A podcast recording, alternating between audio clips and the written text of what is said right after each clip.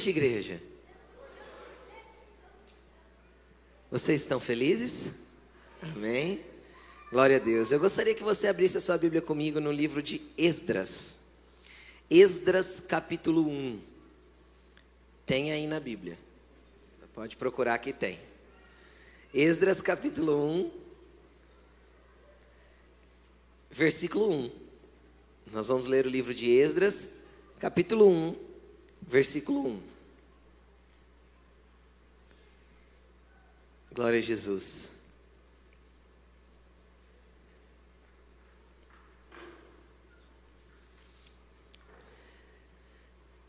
Domingo passado nós iniciamos uma série de mensagens chamada de Volta a Sião. E se você não estava aqui domingo passado, eu vou tentar te inteirar do entendimento sobre o que essa palavra Sião significa, rapidamente.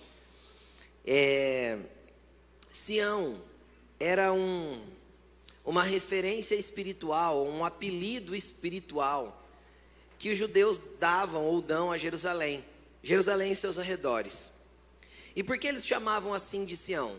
É, Jerusalém de Sião, porque era o lugar de se encontrar com Deus, era o lugar na onde Deus se manifestava. Na antiga aliança, o que é a antiga aliança, pastor? Antes do sacrifício de Jesus na cruz. Deus se manifestava a partir de templos feitos por mãos de homens. Deus se manifestava em lugares físicos. E a partir de Cristo ele passou a se manifestar em nós. E, e Sião simboliza esse lugar físico, ali em Jerusalém e os seus arredores, onde Deus se manifestava.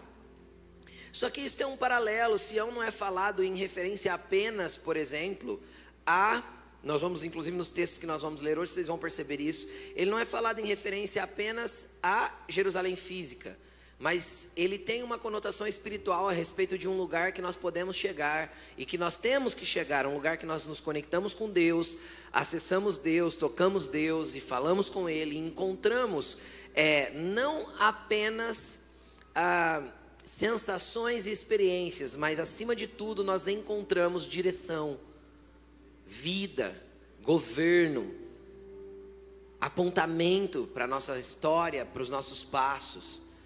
Porque Jesus quer governar a nossa história, Jesus quer governar os nossos passos. E, em paralelo a isso, vocês vão ouvir eu falando sobre isso durante a palavra. Existe uma estrutura também é, maligna, eu posso dizer assim, porque não tem como expressar de outra forma, que governa todo o sistema caído do mundo né? Hoje em dia, quem já viu na internet algumas pessoas aí que tem aquela teoria da conspiração, que tudo é o sistema, quem já viu? Quem já viu alguém assim na internet? Deixa eu te explicar uma coisa, existe um sistema que governa o mundo, claro, só que ele não é de agora, ele não está na tecnologia. Isso aí surgiu lá em Gênesis 11, quando a primeira torre foi levantada, uma torre com o nome de confusão, chamada Babel, que é uma pequena abreviação do nome Babilônia. Babel e Babilônia é a mesma coisa. Então, desde o início da, da civilização, existe um sistema caído que rege as coisas aqui na Terra. Um sistema corrupto, um sistema fraudulento, um sistema promíscuo, um sistema sujo. Sempre houve esse sistema que governou tudo aqui embaixo. E Sião é justamente o oposto desse sistema que governa o mundo. Por quê? Porque Sião é o sistema de governo de Deus. Que hoje ele ainda não governa a terra, ele governa as nossas vidas. Entende? Porque hoje o reino de Deus está em nós. Em breve, na volta de Cristo, se manifestará na terra para todos. Mas até então, está em nós. A Bíblia diz claramente: o reino de Deus está dentro de vós. Então, o reino de Deus chegou, mas para estar em nós. Então, ele precisa governar as nossas vidas. E aí, a semana passada, para quem não viu, para quem não ouviu a ministração, te aconselho muito você ir lá para o YouTube e, e ver. Né, chama Uma Vida, Duas Realidades. Nós falamos um pouco a respeito de sermos um ser único, não fragmentarmos a nossa vida em pedaços. Né, a área disso, a área daquilo, ah, eu tenho sucesso nessa área, mas não tenho na outra. Isso não existe. Para o reino dos céus, eu sou um e o, meu, o sucesso da minha vida é ela como um todo, é avançar ela como um todo. E aí nós falamos a respeito da realidade de Sião e da realidade de Babilônia. E que nós estamos no sistema do mundo. Quem trabalha numa empresa que é da terra, levanta a mão e diz amém. Amém, todo mundo. Quem tem uma empresa que está estabelecida numa cidade da terra? Todo mundo. Quem tira recursos financeiros da terra? Todo mundo. Então, to, então nós estamos aqui, mas nós não podemos, nós vivemos aqui. A, a palavra de Deus orienta construirmos casas, termos família, prosperarmos, comprarmos, vendermos, multiplicarmos, mas sem que o sistema desse mundo ganhe o nosso coração. Porque o nosso coração precisa ser um coração firmado em Sião, firmado em Deus. Essa foi a essência do que nós ministramos a semana passada. O tema da mensagem de hoje é de uma outra realidade. Nós falamos sobre as duas realidades, certo? A realidade de Sião e a realidade da Babilônia. E hoje eu quero concluir, vamos falar que é a, a parte 2 da mensagem da semana passada. Tá? Então, é de uma realidade a outra. Como eu transiciono da realidade do governo babilônico para a realidade do governo de Sião na minha vida? Como eu transiciono de uma mentalidade completamente terrena, completamente voltada para as coisas da terra, completamente umbiguista, ou seja, olhando só para mim, só para as minhas necessidades, só para aquilo que eu preciso, só para os meus desejos caídos, só para as minhas vontades, para que eu possa transicionar para uma realidade que é a vontade de Deus para minha vida. E nós precisamos transitar entre essas duas realidades. Nós precisamos sair de uma e ir para outra. E é interessante porque você pode pensar assim, pastor, como eu saio de uma realidade e vou para outra? Eu estou na terra, sim, você está. E como que faz isso? Ah, eu já sei. Eu aceito Jesus no coração e eu começo a frequentar uma igreja todos os domingos. É um bom começo. É um ótimo começo. Só que tem muito mais do que isso. Tem muito além disso. E é isso que eu quero tentar fazer você entender nessa noite. Só que o além disso é apenas uma proposta de Deus para mim. Eu vou se eu quero. Eu vou se eu escolho e decido ir. Ok?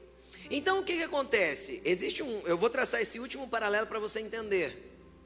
A nossa vida envolvida com o pecado, em cadeias de dor, de mágoa, de ingratidão, de falta de perdão, aquela vida pesada que a gente vivia antes de, de encontrar Cristo. Porque a vida com Cristo é leve, né? Quem pode, quem pode atestar aí que a vida com Cristo é leve? Só levanta a mão. Pronto, é lógico que é mais fácil viver com Cristo. É óbvio, todo mundo que vive com Ele sabe disso. É mais leve viver com Cristo. Tem aflições, sim ou não? Quem passa por problemas? Claro que a gente passa, a gente está em Babilônia, lembra? Então a gente está na terra, a gente tem problemas da terra. Ciclos se fecham, mudanças acontecem, pessoas se vão, entes queridos morrem e os problemas da vida são reais. Porém, com Cristo, tudo fica mais fácil. Então, é fato que é melhor viver com Cristo. Porque a gente tem dentro de nós, quando nós temos Cristo, nós temos dentro de nós o Espírito Santo que é o consolador, ou seja, ele vai te, te consolar, te orientar e te direcionar em todos os momentos difíceis da vida. E é maravilhoso andar com Jesus. E conhecer Jesus e ter Jesus é, é, é incrível. E se eu te falo, se você não teve essa experiência é, ainda, é, te proponho, faça isso rapidamente e faça hoje, porque é, é o único jeito de viver. A vida sem Cristo não é vida, é existência. Eu sou um ser que existo, mas com Cristo eu vivo. Porque eu tenho vida e tenho abundância. Quem quer ter vida em abundância com Cristo? E não é abundância de bens, é abundância de vida. Entende? É a abundância de vida em você. Os bens são consequência da abundância de vida. E aí, onde eu quero chegar? Traçando um paralelo, quando você vivia lá no mundão, como diz, né? Do jeito que você bem entendia, entregue aos seus próprios desejos, entregue às suas próprias vontades. Você vivia dentro do permita-se. Dentro das regras da Babilônia, sempre há uma pregação como assim uma pregação? O mundo sempre tem uma palavra para cada tempo. A pregação desse tempo é permita-se, entregue-se, só curte a vibe, saia do armário e assim sucessivamente. É um tempo na onde a pregação caída da Babilônia é simplesmente ceda a todos os teus desejos e faça o que você bem entende. Entende? A pregação deste tempo para esta geração é: esqueça as regras morais, esqueça os conceitos que a humanidade guardou durante milênios. Quebre todos eles e viva a tua vida do jeito que você bem entende. Essa é a pregação desse tempo. Essa é a pregação babilônica desse tempo. Só que Deus intervém, tira a gente dessa realidade transiciona a gente para uma realidade onde a gente conhece a Cristo. Só que aí, quando a gente conhece a Cristo, a gente tem refrigério para a nossa alma, e é claro que tem. Ele falou: Vinde a mim, vocês que estão cansados e sobrecarregados, e eu darei descanso para as almas de vocês. Uau, isso é incrível, é maravilhoso. Só que o que eu quero te ensinar nessa noite, propor, não é eu que vou propor. Deus já propôs isso há muito tempo nas Escrituras, eu só vou te apresentar essa proposta. É ir a um pouco mais fundo. E para você entender essa realidade é muito simples. Quem aqui conhece o mar? Levanta a mão. Quem aqui já teve a oportunidade de conhecer o mar quando adulto ou já foi com um adulto que estava a primeira vez vendo o mar? Eu fui quando criança, mas eu fui com um adulto que era a primeira vez que ele estava vendo o mar. E toda vez que um adulto vê o mar pela primeira vez, fica encantado, porque realmente é lindo. Sim ou não, gente? Sim. É óbvio que é lindo. Principalmente para a gente que mora longe, né? Quem mora lá perto se acostuma. A gente toda vez que vai, a gente quer ir lá para ver um pouco o mar, sentir um pouco a brisa, sentir um pouco aquele cheiro. Sim ou não? É a realidade de quem mora no interior. E aí o que, que acontece? Acontece que com o mar você pode ter vários tipos de relacionamento. Então conhecer a Cristo é conhecer o mar. Você vai receber a brisa suave, você vai ficar deslumbrado com o visual. Você vai conhecer uma realidade que você não conhecia. E você vai ficar perplexo pela imensidão. Isso é conhecer a Cristo. Só que eu tenho a pessoa que coloca uma cadeira na areia e só observa e não rela nem o pé na água. E eu tenho outra pessoa que molha só os tornozelos na ondinha que vem. E eu tenho aquela que põe a água até os joelhos e pula umas ondinhas e fica morrendo de medo de afogar e do mar arrastar ela para dentro? Tem ou não tem essa pessoa? Aí tem quem vai assim com a água até na altura do peito e ali fica pulando umas ondas. Aí tem quem vai um pouco mais fundo e pega um jacaré, quem já saiu nadando junto com a onda. Tem quem tem uma prancha de bodyboard. Tem quem surfa. Domina e faz manobra sobre as ondas. E tem quem vai fundo e mergulha. Conhece as profundezas que poucos olhos viram. O mar continua sendo o mar. A profundidade que eu vou sou eu que escolho. Aí cabe a você escolher que profundidade você quer ir nesse Jesus que você conheceu um dia. Ou que você está conhecendo agora. E qual que é a proposta? A proposta é que se você já está na praia, você já não pertence mais à Babilônia. Só que pode ser que o seu coração esteja todo governado por ela ainda. Entende? E não estou falando de salvação. Salvação é pela graça, não vem de vocês, é dom de Deus, não é por obras para que ninguém se glorie. E ninguém pode comprar a salvação, ter mérito para ganhá-la. Ninguém pode fazer nada para poder um dia fechar os olhos aqui na terra e morar na eternidade com Jesus. Nada, nada. Jesus fez isso por você. Teu único papel é dizer: tá bom, eu aceito esse sacrifício e recebo essa salvação na minha vida. Eu compreendo e entendo que Cristo fez isso por mim. Você está salvo, lindo. Só que tem mais. E Jesus quer te levar mais fundo. Jesus quer te transicionar de realidade, te levar de uma realidade a outra. E eu quero ler com você o que aconteceu é, no livro de Esdras, capítulo 1, versículo 1. Vamos lá? Esdras 1, 1. No primeiro ano do reinado de Ciro, rei da Pérsia, abrindo um parêntese, Aqui era a Pérsia, agora era o reinado babilônico que foi conquistado pela Pérsia, então ele se tornou Império Persa. Tudo bem? Então era o Império Babilônico, virou Império Medo-Persa e depois Império Persa, ou vice-versa. Era Babilônico, virou Persa, depois Medo-Persa. Se eu não me engano é isso. Então, só é o mesmo lugar físico, entende? E tem a mesma, a mesma simbologia da Babilônia, mas vamos lá. O primeiro, no primeiro ano do reinado de Ciro, rei da Pérsia, a fim de que se cumprisse a palavra do Senhor falada por Jeremias, que eles ficariam lá 70 anos, nós lemos isso semana passada. O Senhor despertou o coração de Ciro, rei da Pérsia, que redigiu uma proclamação e que para redigir uma proclamação e divulgá-la em todo o seu reino nestes termos. Assim diz Ciro, rei da Pérsia: O Senhor, o Deus dos céus, deu-me todos os reinos da terra e designou-me para construir um templo para ele em Jerusalém de Judá. Qualquer do povo que esteja entre vocês e que o seu Deus esteja com ele e que, e que vá a Jerusalém de Judá reconstruir o templo do Senhor, o Deus de Israel, o Deus que em Jerusalém tem a sua morada. E que todo sobrevivente, seja qual for o lugar em que esteja vivendo, receba dos que ali vivem prata, ouro, bens, animais e ofertas voluntárias para o templo de Deus em Jerusalém. Então, os líderes da família de Judá e de Benjamim, como também os sacerdotes e os levitas, e todos cujo coração Deus despertou, todo cujo coração Deus despertou, dispuseram-se a ir para Jerusalém e a reconstruir o templo do Senhor. Esse foi o fim do exílio da Babilônia. O fim. 70 anos depois que eles foram exilados para esse lugar, Deus liberou um decreto para que eles transicionassem de lugar. E olha que interessante. A Bíblia diz que neste tempo havia em Babilônia mais ou menos 500 mil judeus. E apenas 50 e poucos mil resolveram sair da Babilônia e voltar para Judá. Apenas 10% daqueles que estavam lá no cativeiro resolveram se movimentar para uma outra realidade. Por quê?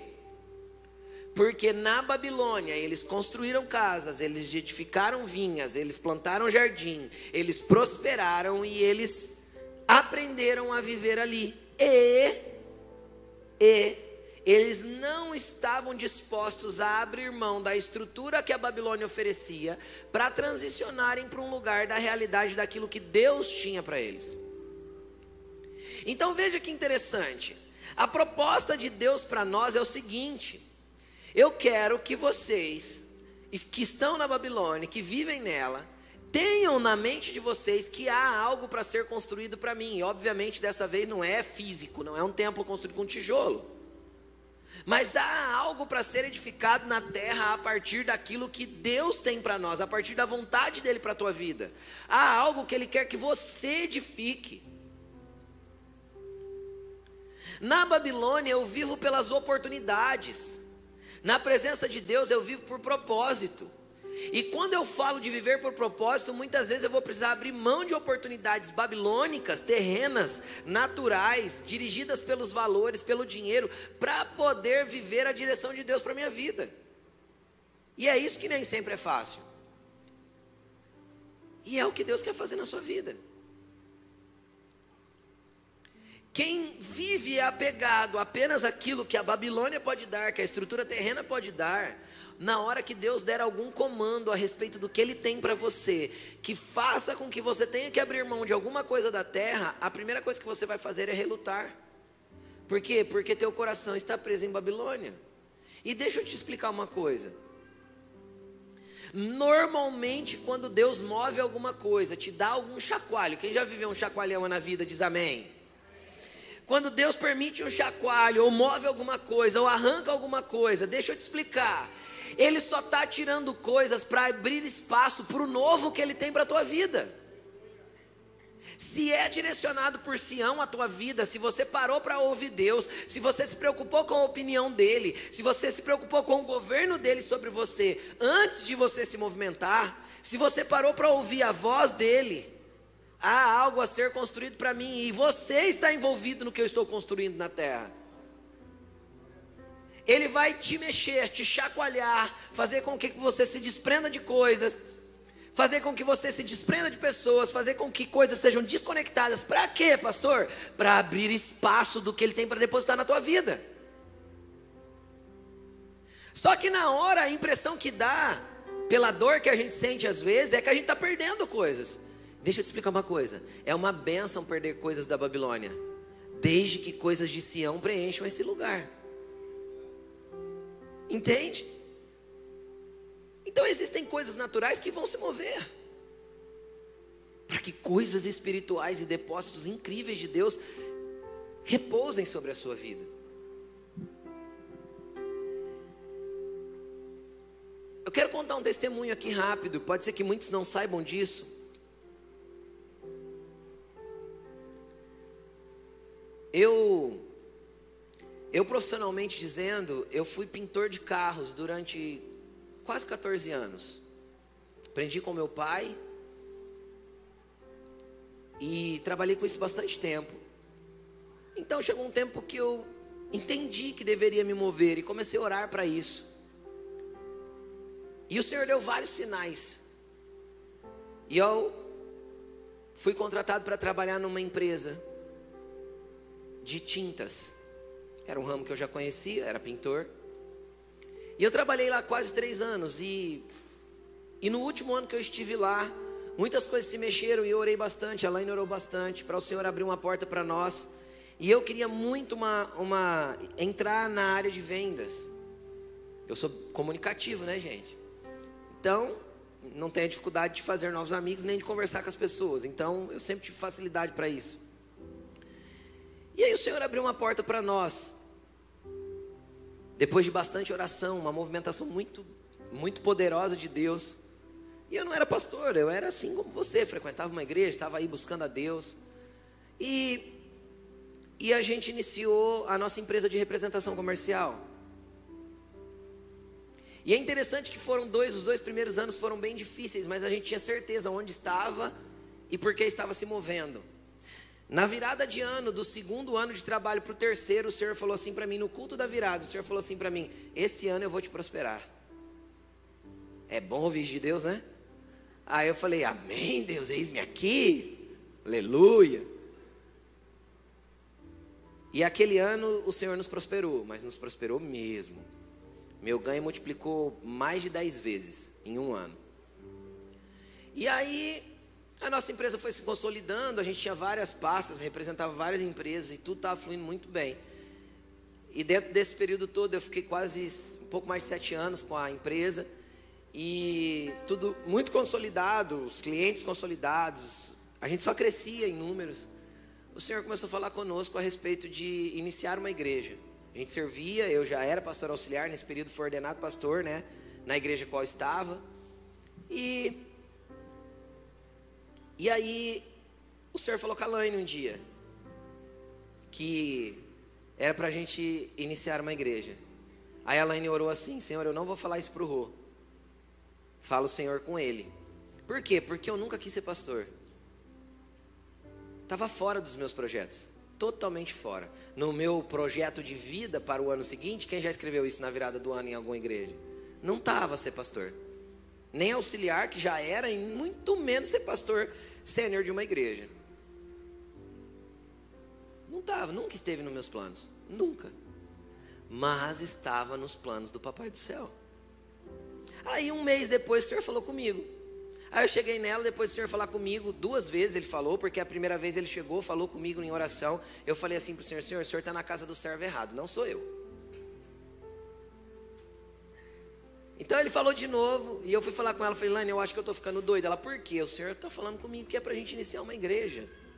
Ela falou assim, graças a Deus, faz um mês que eu ouvi isso e isso está me incomodando, eu não podia falar para você. Legal, a gente fez, iniciou, isso foi em junho mais ou menos de 2012.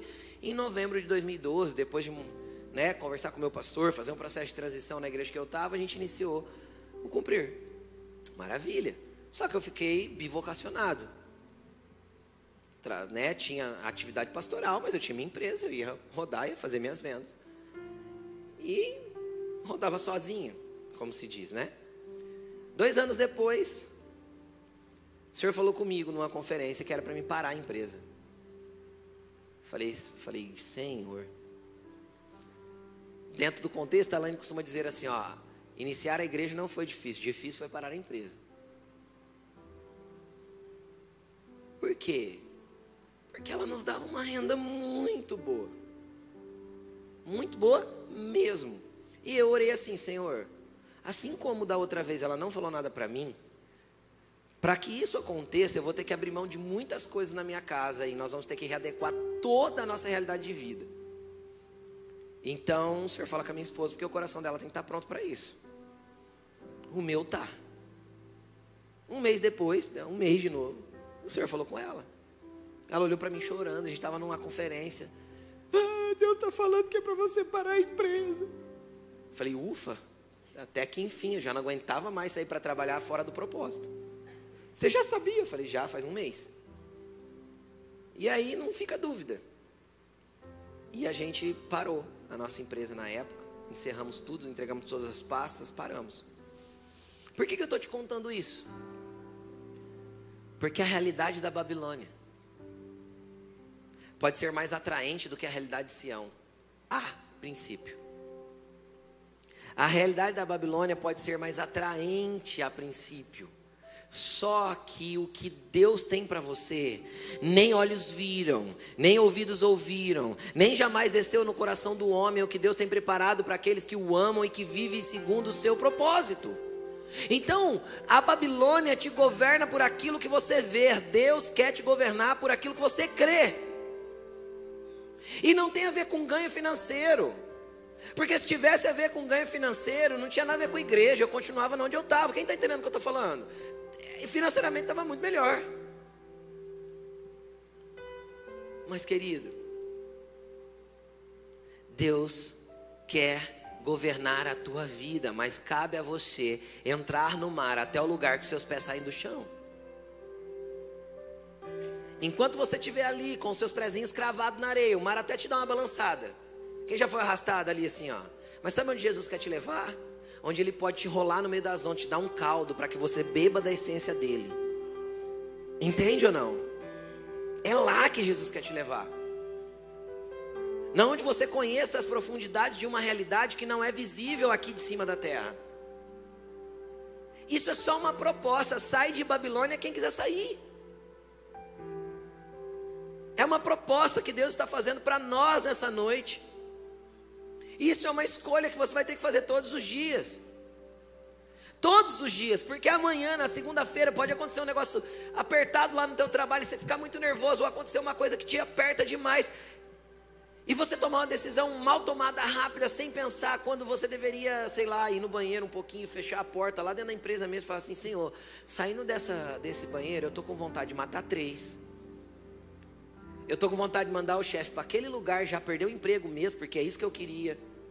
Ou se você é o chefe, você entra na tua sala, você vai, Senhor, eu estou querendo sair daqui mandar a equipe inteira embora, porque eu não suporto mais esse povo. Só que você precisa entender que quando você parar para falar com Deus, há uma realidade no, no, mundo do Espírito que quer governar a tua realidade aqui na terra, por mais difícil que ela esteja. Então, nos momentos difíceis da vida, deixa eu te explicar uma coisa. Há uma banda larga disponível para você se conectar na nuvem e fazer o download das coisas espirituais que estão lá, para que você não se mova pelas coisas daqui. Entendeu?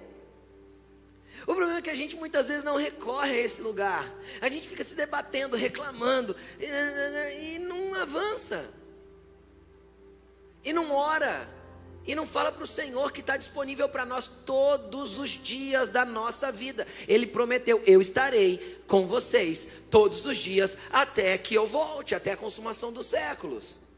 Sabe quando ele te deixa? Nunca. Sabe quando ele te abandona? Nunca. Sabe quando ele deixou de te chamar? Nunca. Sabe quando, sabe quando você se afastou da presença dele? Ele continuava no alpendre de casa de braços abertos, esperando com um anel na mão, com sandália nas mãos, pronto para pôr você.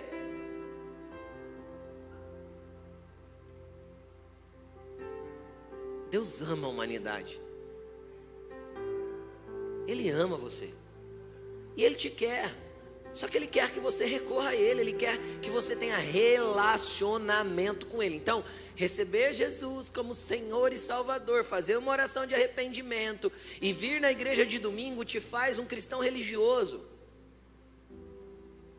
Parabéns, já é um bom caminho. Já começou pelo menos. Porém, o que Jesus tem para você não é uma religião. É um ambiente de relacionamento onde você pode conhecê-lo como ele é, ouvir a voz dele. Ele fala. Ele fala através do irmão, ele fala através da Bíblia, ele fala através do pregador, ele fala através do, do, louvor, ele fala nos seus ouvidos, ele fala no teu espírito, ele se comunica conosco, sabe por quê? Porque nós somos ovelhas dele, e ele fala assim: ó, as minhas ovelhas ouvem a minha voz e me obedecem. Quem é ovelha de Jesus tem a capacidade de ouvi-lo. E sabe o que ele quer? Governar a tua história. Ele não quer só te salvar. Até porque ele não veio, ele veio como salvador, mas ele não veio só como salvador, ele veio como rei. Rei não só salva, rei governa. Entende? Então Cristo quer ser mais do que o seu salvador, ele quer ser seu rei. Ele quer te governar, ele quer que você deixe as, as leis espirituais regerem a tua movimentação aqui na terra. Ele quer que você seja sensível para ler os sinais que Ele está te dando e entender as movimentações que Ele está fazendo na sua vida. Só que para isso você tem que parar para ouvir. Agora, eu gostaria que num exercício você abrisse mentalmente a tua agenda de amanhã. Quanto tem de tempo para Deus aí na sua agenda de amanhã? Entende o que eu estou falando? Qual é o tempo que você tem separado para Ele? Qual é o tempo que você gasta em oração? Querido, se você ora para começar, começar um dia, você faz oito coisas em uma hora, mas se você não ora, você demora oito horas para fazer uma coisa. É assim. Porque onde tem a bênção de Deus, tudo prospera, sim ou não? Onde tem a bênção de Deus, tudo anda. Só que a hora que a gente abre a nossa agenda, a gente deixa Deus para por último, se der, ou se eu precisar. E Ele vai estar tá lá. O amor de Deus é indescritível, Ele vai estar tá lá quando você precisar. Porém, Ele não quer que você recorra a Ele é só nesse momento. Em todas as decisões importantes da vida, ore. Em todas as decisões importantes da vida, recorra a Sião. Você está em Babilônia, mas o teu governo não é Babilônia. Teu governo é Sião, então você precisa entender isso. E isso é tão um decreto real e poderoso para os filhos de Deus que eu quero ler com você Apocalipse 18, versículo 4. Apocalipse 18, verso 4 ao verso 6. Olha que interessante. A realidade espiritual da Babilônia tem um fim. Quando? Quando Cristo voltar. E Apocalipse 18 retrata esse fim. O fim da estrutura babilônica, o fim desse governo maligno, por quê? Porque o governo do Cristo se estabeleceu sobre a terra e sobre os reinos deste mundo. Mas olha que interessante qual que é a proposta de Deus antes de executar juízo contra o sistema babilônico. Versículo 4. Então ouvi outra voz dos céus que dizia: Saiam dela, povo meu, para que vocês não participem dos seus pecados para que as pragas que vão cair sobre ela não os atinjam. Pois os pecados da Babilônia se acumularam até o céu, e Deus se lembrou dos seus crimes. Retribuam-lhe na mesma moeda, paguem-lhe em dobro o que fez, misturem para ela uma porção dupla do seu próprio cálice. Isso aqui é, a, é, é, o anúncio que precede a destruição do sistema babilônico por completo. Quando Cristo vem estabelecendo seu governo. Mas qual que é a proposta de Deus antes de fazer isso? Antes de derramar a ira e o juízo. Ira e juízo de Deus não caem sobre filhos. Deus corrige o filho que ama. Ira e juízo de Deus não é para filhos. Tudo bem? Então olha para a pessoa que está do teu lado e fala assim: Você é filho de Deus? Você está livre da ira. Ponto. Ira e juízo não é para filhos. E pronto, acabou. Correção é para filho. Entendeu? É isso. E Deus nunca corrige irado. Deus é um Deus de amor. Tudo bem? Então o que, que acontece? antes de destruir a Babilônia, o que, que ele faz? Qual que é a proposta? É a mesma proposta que continua no reino do Espírito, gritando que está aberto para nós hoje. Obviamente aqui é um sinal do fim, então ele está falando para as pessoas se moverem mesmo, mas o reino já está em nós e essa proposta já está aberta para nós, para que vivamos aqui, construamos aqui, plantemos, colhemos e tudo mais, mas que não estejamos servindo este reino da Babilônia. Que aquilo que nós fazemos aqui na terra seja com os olhos em Sião, para construir um templo e um lugar de adoração para Ele em todos os lugares que nós formos. Lembra a canção que a gente cantou por último? E onde eu for, eu te levo comigo. Então, onde nós formos, nós somos representantes desse reino de Sião. E isso pode mudar todo o ambiente que nós somos inseridos. E a proposta ainda de Deus é a mesma desde sempre e vai continuar até o dia que a Babilônia vai cair. Filhos meus, povo meu, saia dela. Eu não quero que vocês escolham com ela aquilo que ela tem por merecimento, que esse sistema tem por merecimento. Porque eles plantaram. Saia daí. Viva comigo. Desconecte-se da realidade do sistema caído terreno e viva na terra com os olhos em mim. Transicione de uma realidade a outra. Aí, pastor, e o que vai acontecer quando eu começar a depender de Deus, quando eu começar a andar com, em Sião, quando eu tiver os olhos mais conectados no céu do que hoje? Vai acontecer o que está escrito em Salmo 126, olha lá. 126, coloca para mim.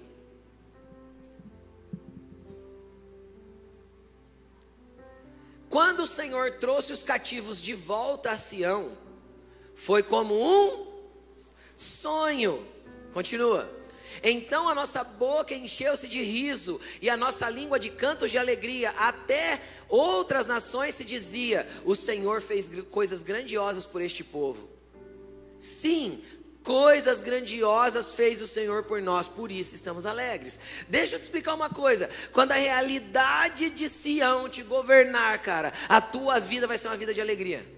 Ah, mas tem coisa difícil na terra, pastor. Mas eu tenho uma paz dentro de mim que excede todo entendimento. Eu tenho algo que me governa, que supera tudo aquilo que é natural. Eu tenho algo que me direciona que não tem a ver com o que está acontecendo aqui. O mundo pode cair ao teu redor, querido.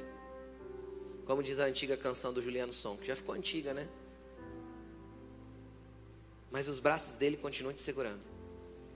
Se, se o, o seu mundo caiu ao seu redor, ele é a rocha sólida onde você coloca seus pés. Ele é o Deus que você pode se apoiar. Ele é o Deus que você pode acreditar. Ele é o Deus que sabe de todos os movimentos para a tua vida. E esses movimentos possa ser que seja apenas para te conduzir para um lugar mais perto dele. Os abalos da vida, querido, tem um grito de Deus nele: saia da Babilônia e venha para Sião, povo meu. Os chacoalhares da vida tem um grito de Deus inserido nele: eu só te quero mais perto de mim. Os abalos da vida tem um, um algo gritando dentro. Se eu não me engano, foi C.S. Lewis que disse, é um pregador do passado que disse: o sofrimento é o megafone de Deus. Naquele tempo não tinha microfone, era tudo megafone, né? Os pregadores pregavam com megafone. Então o que ele falava? O sofrimento é o megafone de Deus. O sofrimento amplia aquilo que Deus está gritando nos nossos ouvidos e a gente não está entendendo às vezes. E esses sofrimentos abrem espaço para Deus embutir dentro de nós aquilo que Ele sempre quis que nós fôssemos. Há um projeto de Deus para você. O quanto você está próximo ou distante desse projeto? Tem um salmo muito lindo na Bíblia. Eu acho ele lindo mesmo. Para mim é, um, é o salmo mais bonito da Bíblia, que é Salmo 139 que diz que Deus nos viu quando éramos apenas um embrião na barriga da nossa mãe, e lá, quando éramos um embrião, Ele escreveu nos seus livros todos os nossos dias. Aí você pensa assim: ah, se Deus já escreveu todos os dias, então vou viver do jeito que eu quiser, porque afinal todos os meus dias já estão escritos. Não é isso que Deus está falando. Quando Deus escreveu os dias para você, Ele escreveu segundo o modelo dele. Ou seja, Ele criou um projeto para você, Ele fez um desenho a respeito da tua vida. Agora, ele te dá a liberdade de escolher em permanecer na Babilônia ou sair. Ele não, é uma exigência, é uma sugestão. Sim ou não? Eu fico ou eu vou. Entende? É uma sugestão. Saia. Volte para Sião. E aí o que, que acontece? Muitas vezes eu vivi a minha vida do jeito que eu quis e ela está tão longe da realidade do desenho de Deus. Quem já viu uma canção que canta assim, ó, Deus tem uma nova história para mim? Não tem. Não tem. Por que você acha que Deus tinha que escrever uma história de novo se ele já escreveu quando você era um embrião? Deus tem um projeto para te trazer para a história original. Deus tem um projeto para te conduzir de volta ao propósito dele que é eterno. Ele não volta atrás no que fez e no que planejou. Ele não é homem para que minta e nem filho de homem para que se arrependa. Deus não vai te dar uma nova história, porque uma nova é outra. Deus só vai pegar a tua história e fazer ela convergir ao propósito dele. A história que ele desenhou para você quando você era apenas um embrião. Esse é o projeto de Deus para você. Só que para isso eu tenho que estar com o ouvido conectado a Sião, com o coração voltado a, a reconstruir algo para Ele, disponível para que Ele faça do jeito dele, da vontade dele, e disposto a entender que dentro desses processos, abalos na minha vida vão acontecer. Para quê? Para tirar estruturas que eu construí com as minhas mãos, derrubar paredes que eu levantei segundo Babilônia, para que ele estabeleça todo o propósito dele dentro de mim. Vou repetir, eu já falei acho que duas vezes isso nessa pregação. Todo abalo de Deus é para abrir espaço para aquilo que Ele quer colocar dentro de você. Então tem coisa que Deus tem que chacoalhar. E se a tua vida está sendo, tá sendo chacoalhada nesse momento, fique tranquilo. Aquela frase, Deus está no controle. Ele está, desde que você tenha entregado o controle para Ele. Então, às vezes está tudo bagunçado, mas você está com o controle na mão. Entende ou não? Está tudo bagunçado, mas você ainda está no banco do motorista. Para o carro, desce, vai para o banco do passageiro e fala assim: vai, Jesus, do meu jeito aqui não vai rolar. Aí ele está no controle. Você decide hoje que você entregou tudo para Jesus, amanhã você pega tudo de volta para você e vai resolver do teu jeito sem orar. Quem já fez isso no domingo e já fez isso na segunda? Eu já. Eu também já. Ai, Jesus, eu te entrego tudo. Amanhã de manhã está desesperado, saindo fazendo tudo, tudo errado de novo. Não orou, não pediu direção, não, nada. A gente gosta de controle. Porque a gente foi ensinado a ter independência. Nossos pais nos criaram para ser independentes, sim ou não? A maioria, né? Tem os, as mamães de hoje em dia que mimam até os garotinhos ficarem com 25 anos e ainda serem os garotinhos do PlayStation. Mas se seus pais fizeram você crescer, eles te criaram para ser independente. E não tem problema jogar videogame, desde que. Não estou falando contra o videogame. Vocês entendem o que eu quero dizer, né? Tá jogando videogame, mamãe traz água, né? Mamãe leva água, leva o pratinho de comida na mão. Uhum. Se houve criação e os seus pais te criaram para quê? Para te dar o quê? Independência, autonomia. Deixa eu te explicar uma coisa: Deus nunca vai te dar independência. Quanto mais perto dele você tiver, mais dependente você vai ser. Deus não te criou para te dar independência. Deus te criou para ser dependente dele, porque na dependência dele a sua vida vai ser muito, muito, muito além de tudo que você sonhou. E ponto. E não tem como ser diferente. Então Deus te criou para sair do controle, deixar o banco do motorista, entregar as chaves, abrir mão de você mesmo e falar assim: tá bom, Deus, eu me rendo. E rendição é chato. Eu nunca tomei enquadro da PM, graças a Deus, mas eu já vi vários. Rendição você fica vulnerável, sim ou não? Encosta no muro, abre as pernas, levanta as mãos. Você fica vulnerável, você fica entregue. Sim ou não? Você nem está vendo o que está acontecendo atrás. Isso é rendição. É levantar as mãos, abrir as pernas e falar: Deus, tá bom. Faz do teu jeito aí que vai ser melhor do que o meu. É assim que Jesus nos quer. Isso é transicionar de uma realidade para outra. Isso é abrir mão da, da, das suas próprias vontades, dos seus próprios projetos. Sabe como que Deus vê para finalizar, tá bom? Depois nós vamos ler só mais um versículo e a gente finaliza. Sabe como que Deus vê os seus projetos? Quem aqui já viu? Eu já falei isso aqui, mas vamos repetir. Quem aqui já viu uma criança de seis anos desenhando uma casinha? Né? Telhadinho, portinha, janela, seis, sete anos, né?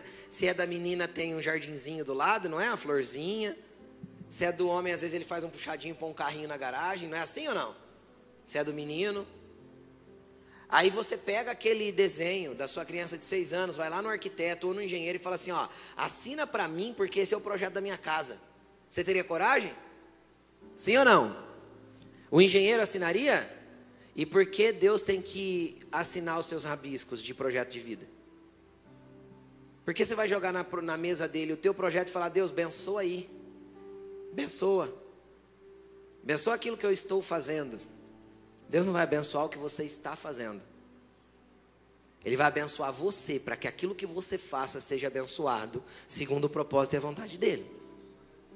Entende ou não? A bênção de Deus não está em coisas. A bênção de Deus está sobre a tua vida quando você vive segundo a direção dele. Então, quando ele te abençoa, o que você fizer na terra será abençoado.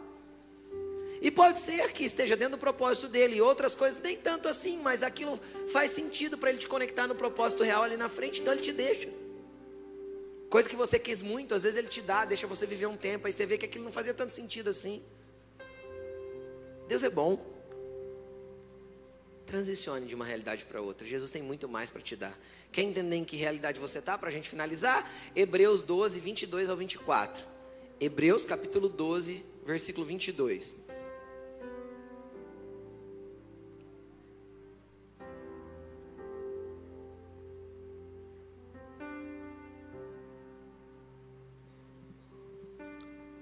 Isso aqui é a realidade da igreja. Quem é a igreja aqui diz amém?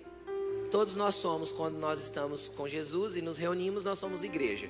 Olha a realidade da igreja. Vocês chegaram aonde? Onde nós podemos chegar e qual é o lugar que Ele quer que a igreja esteja? Vocês chegaram ao Monte Sião, a Jerusalém celestial, a cidade do Deus vivo. Chegaram aos milhares de milhares de anjos em reunião, em alegre reunião. A igreja dos primogênitos, cujos nomes estão escritos onde?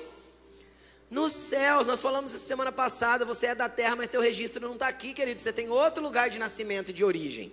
Nós falamos isso semana passada.